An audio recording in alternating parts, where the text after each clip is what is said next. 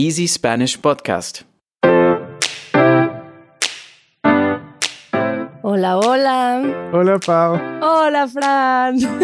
Me encanta estar grabando contigo por primera vez.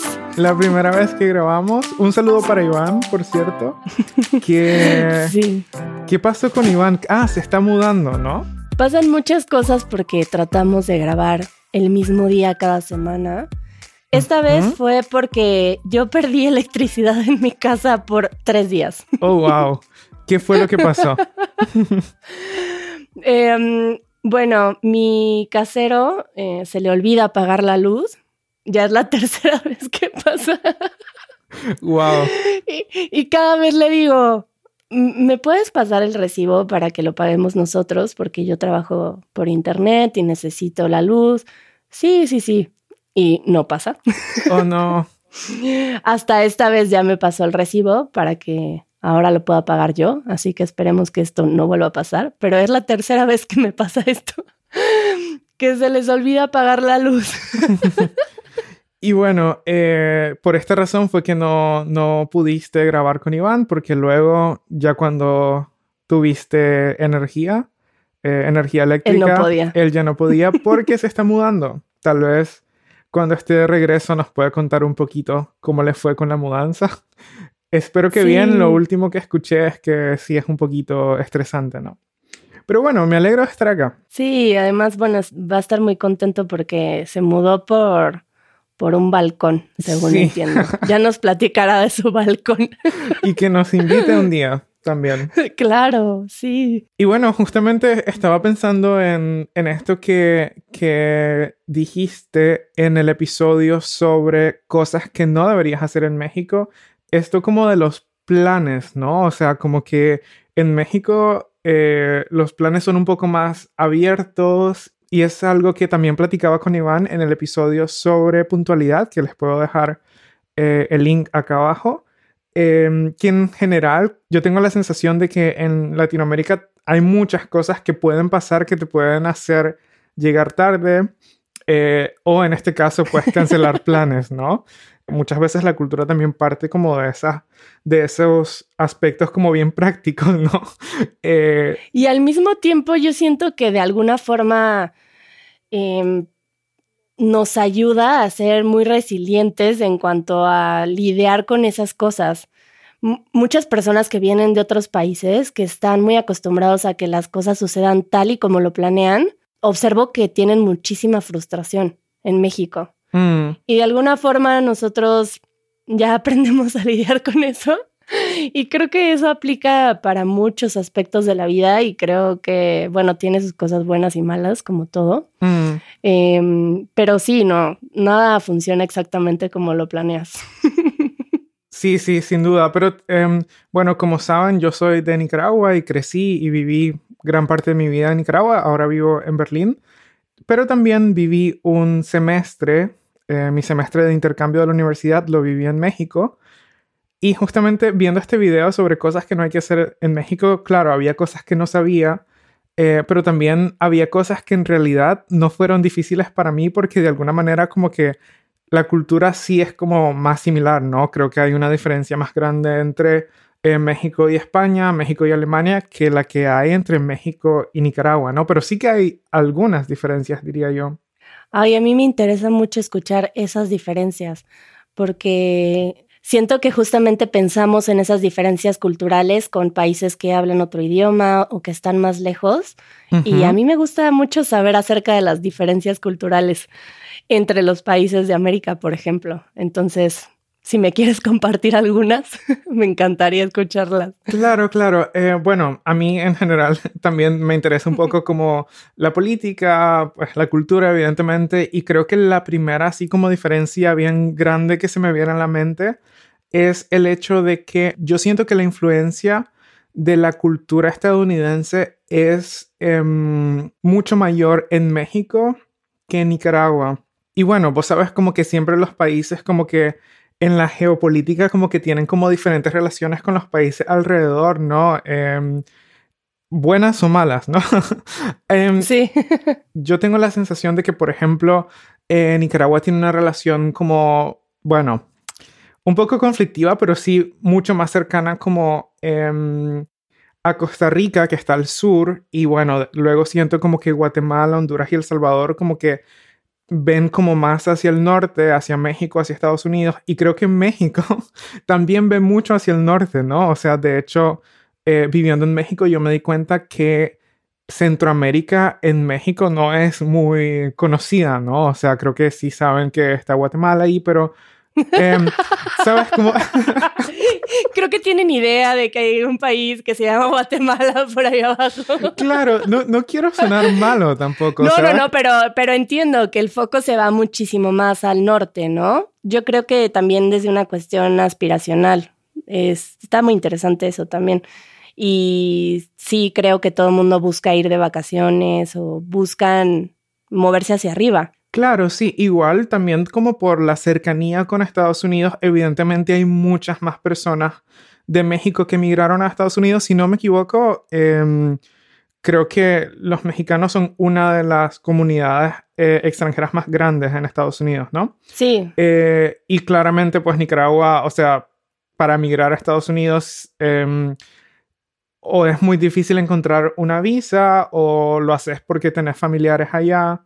Eh, o el camino es mucho más complicado. Exactamente. Entonces, eh, evidentemente como que por ahí, como en términos em, como de cantidad, tal vez como hay menos conexiones y claro, hay como otro aspecto político que no quisiera como profundizar un montón en esto, pero Nicaragua tuvo eh, una revolución de izquierdas en, a finales de los años 70 entonces, claro, o sea, tal vez como por esa razón, como que sí, eh, como la influencia estadounidense también como que tardó un poquito más en llegar en relación a otros países como Costa Rica, como Panamá, por ejemplo, eh, y como, bueno, como México tal vez, ¿no? Que incluso en México se puede observar esa influencia que es mucho más fuerte en el norte del país y que a medida que vas bajando ya no se siente tan fuerte esa presencia de Estados Unidos.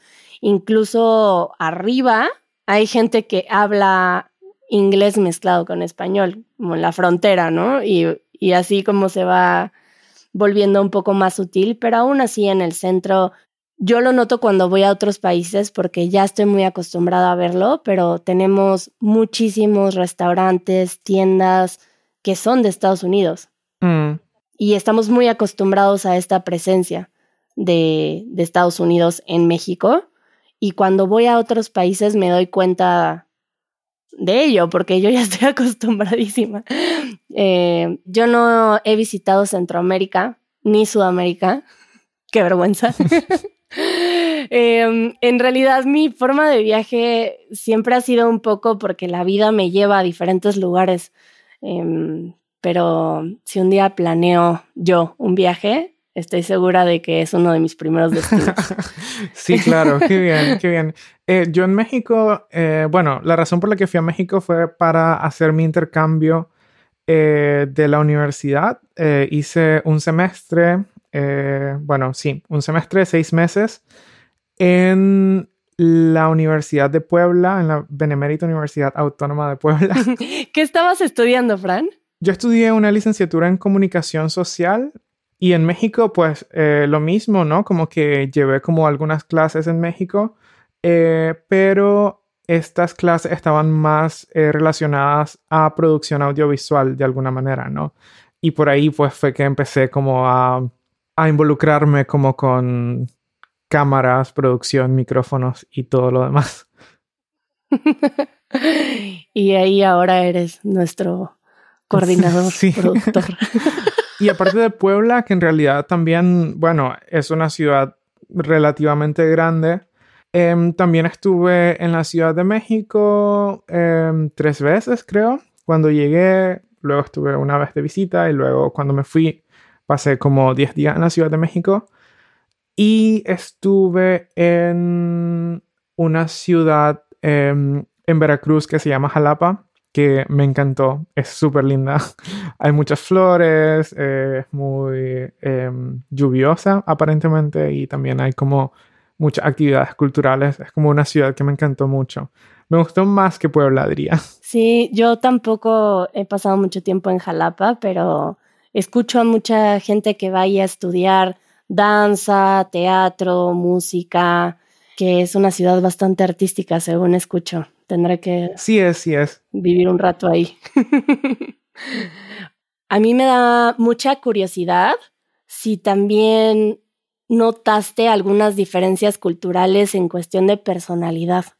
Porque he visto con personas de Argentina, porque es con quienes más relación tengo, de, de Sudamérica o de Centroamérica, no tengo muchos amigos de Centroamérica, pero porque hay mucha presencia de Argentina en México.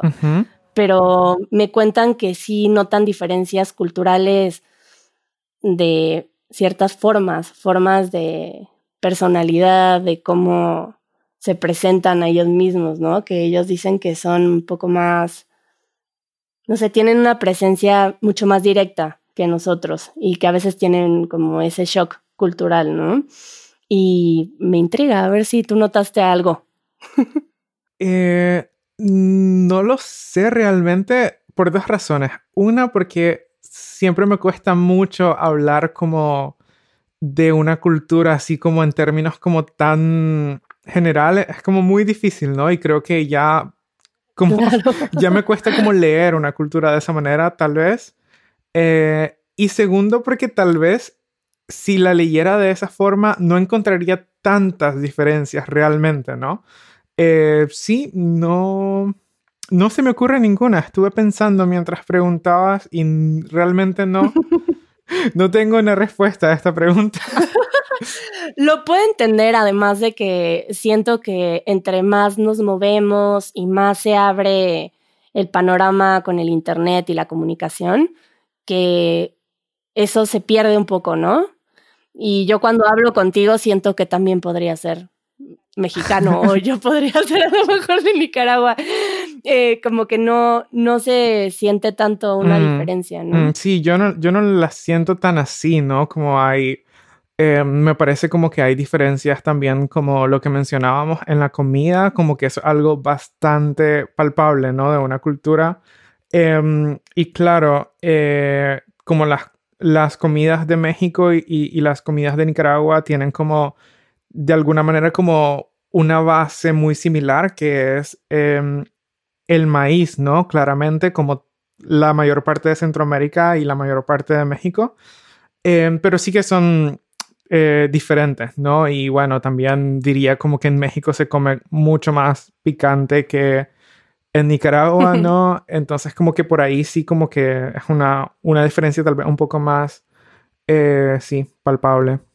O el acento, ¿sabes? Eh, porque claro, la sonoridad es, es completamente diferente y ya lo pueden notar entre mi acento y tu acento, como que hay una diferencia bien clara y cuando estás en un país es como, es muy notable, ¿no? Y te das cuenta de que estás en otro país por el acento, ¿no? En el caso de las personas que hablamos español y vamos a otro país hispanohablante, me parece como una manera muy, como muy linda como de conectar con una cultura porque conectas desde el ritmo, ¿no? Y ciertas palabras, como lo que me sucede a veces con Iván también, ¿no? Que me dice algo y tenemos estos momentos que disfruto mucho y que amplían mucho tu percepción de, del idioma, del español. Y hablando de esto, quiero recomendarles a nuestro patrocinador, al patrocinador de este episodio, que es iTalki, porque iTalki justamente te, te da la oportunidad de hablar con personas de diferentes países hispanohablantes y entonces te da esta diversidad de la que hablamos. Y de hecho puedes elegir eh, las personas con las que quieres hablar de si quieres escuchar un acento colombiano, mexicano, español. Sí, bueno, ¿no? O sea, también eh, las personas pueden estar interesadas en un país en específico, pero también pueden estar interesadas como en un objetivo de aprendizaje en específico, por ejemplo, eh, estudiar en español o eh, prepararse para una entrevista de trabajo. Y creo que esa es una ventaja de Italki también, que puedes buscar como profesores y profesoras que se especializan como en ese aspecto, ¿no? O en esa meta de aprendizaje. Entonces, si quieren probar iTalki, pueden recibir 10 dólares de crédito en su segunda clase registrándose a través del link que es go.italki.com diagonal Easy Spanish Podcast. El link también lo encuentran en la descripción del podcast. Em, y bueno, seguimos platicando sobre eh, choques culturales. Ya hablamos de geopolítica, historia un poco, ¿no? también de comida, de música, de em, acentos. Y bueno, creo que al menos yo me estoy quedando un poco sin temas porque realmente pensé que iba a tener más cosas que decir eh, y justo con esta conversación me doy cuenta como que sí hay muchas similitudes, ¿no? Entre nuestras culturas. Em, pero sé que vos, Pau, eh, has tenido como bastante experiencia trabajando y en contacto con personas que eh, son tal vez de Alemania o Francia, me parece, y que tal vez em, han tenido como algunos choques culturales un poco más drásticos. y muchas veces eh, uno aprende mucho de su propia cultura a través de las personas de culturas muy diferentes que te visitan, ¿no? Entonces te quería preguntar, regresarte un poco la pregunta y, y, tal vez que nos compartas si hay como algún choque cultural en específico que has notado que se repite eh, en las personas que visitan México. Sí, pues de hecho para hacer el, episodio acerca de 10 cosas que no debes de hacer en México, eh, justo busqué ayuda de mis amigos. Y tuve pequeñas pláticas otra vez con ellos para también saber cuál era ese, ese punto en común entre diferentes personas que lo podían observar. Pues yo tengo a mi alrededor em, personas que vienen de Francia y de Alemania y cada una tiene sus particularidades, cada una observa cosas distintas, pero mm, una muy común de que he escuchado de los dos, que creo que también pues tiene que ver con una que comenté en el episodio, es que sí sucede mucho que en México decimos que vamos a hacer cosas. Ya. y, dejamos mucho como... Es una posibilidad, ¿no? Decimos muy a la ligera que vamos a hacer cosas, no necesariamente porque las vayamos a hacer. En Nicaragua es un poco similar y creo que eso estaba tratando de explicar eh, a una persona acá en Alemania el otro día, que en realidad no es que las personas estén mintiendo, ¿no? Eh, en realidad es como que en ese momento la idea suena muy... Em, emocionante y realmente quieren hacerlo, ¿no? Eh, y es real, ¿no? O sea, si te dicen como, sí, me encantaría que, eh, que fuéramos a tomar un café, realmente en ese momento quieren, ¿no? Es real. y claro, supongo que tiene que ver con que muchas veces yo tengo la sensación de que en nuestros países y en otros países en el mundo también eh, se habla mucho como en conexión con las emociones o lo que se siente en ese momento, ¿no? Claro. Eh, y bueno, ya en los días siguientes como que, claro, uno se Cambia la emoción. Cambia de emoción, te emocionas con otras cosas, ¿no? Em, pero es real, eso, eso puedo decir. y siento que es muy cambiante, ¿no? Como, por ejemplo, yo puedo decir, es un poco como, como que siempre es como obedeciendo lo que sientes en el presente, justo más como desde la emoción y desde tu estado de ser en ese momento y que nos es más importante seguir, seguir eso que los planes. Claro. Y sí, eso lo tengo muy presente para bastantes culturas y al parecer tú también. Em, y ya como tal vez para ir cerrando porque nos estamos quedando sin tiempo, ¿hay como algún otro choque cultural que tuviste eh, en México después de haber viajado a otro lado? No sé. Bueno, podría creer que hablando un poco de las emociones, que sí tendemos a ser un poco más románticos, creo. Sí, siento que tenemos mucho más presente, creo que lo hablé también en el episodio de las citas, que tenemos mucho más presente cosas como hasta de romantizar, ¿no? Como mm. del, del cortejo o de del afecto, de expresar mucho afecto hacia una persona que amas o tu pareja. Y y eso se siente muy distinto en otras culturas. Y bueno, sí, sí me lo han hecho saber. Mm, oh. Yo tengo la sensación de que Iván y vos eh, muchas veces terminan los episodios diciendo como esto da para otro episodio y bueno, es que es cierto, ¿no? Esto que acabas de decir da para otro episodio, Paulina, y, y supongo que cuando Iván escuche esto seguramente eh, te va a preguntar. Va a querer hablar conmigo. Va, a querer saber, pero bueno. Eso fue todo por hoy. Un saludo a Iván. Eh, eh. Aquí abajo les vamos a dejar algunos links de episodios sobre México que, que hemos mencionado y también, bueno, me gustaría, Pau, recomendar el video que salió esta semana en Easy Spanish que trata sobre eh, los terremotos y sismos en México, que por cierto me gustó mucho, me pareció muy interesante.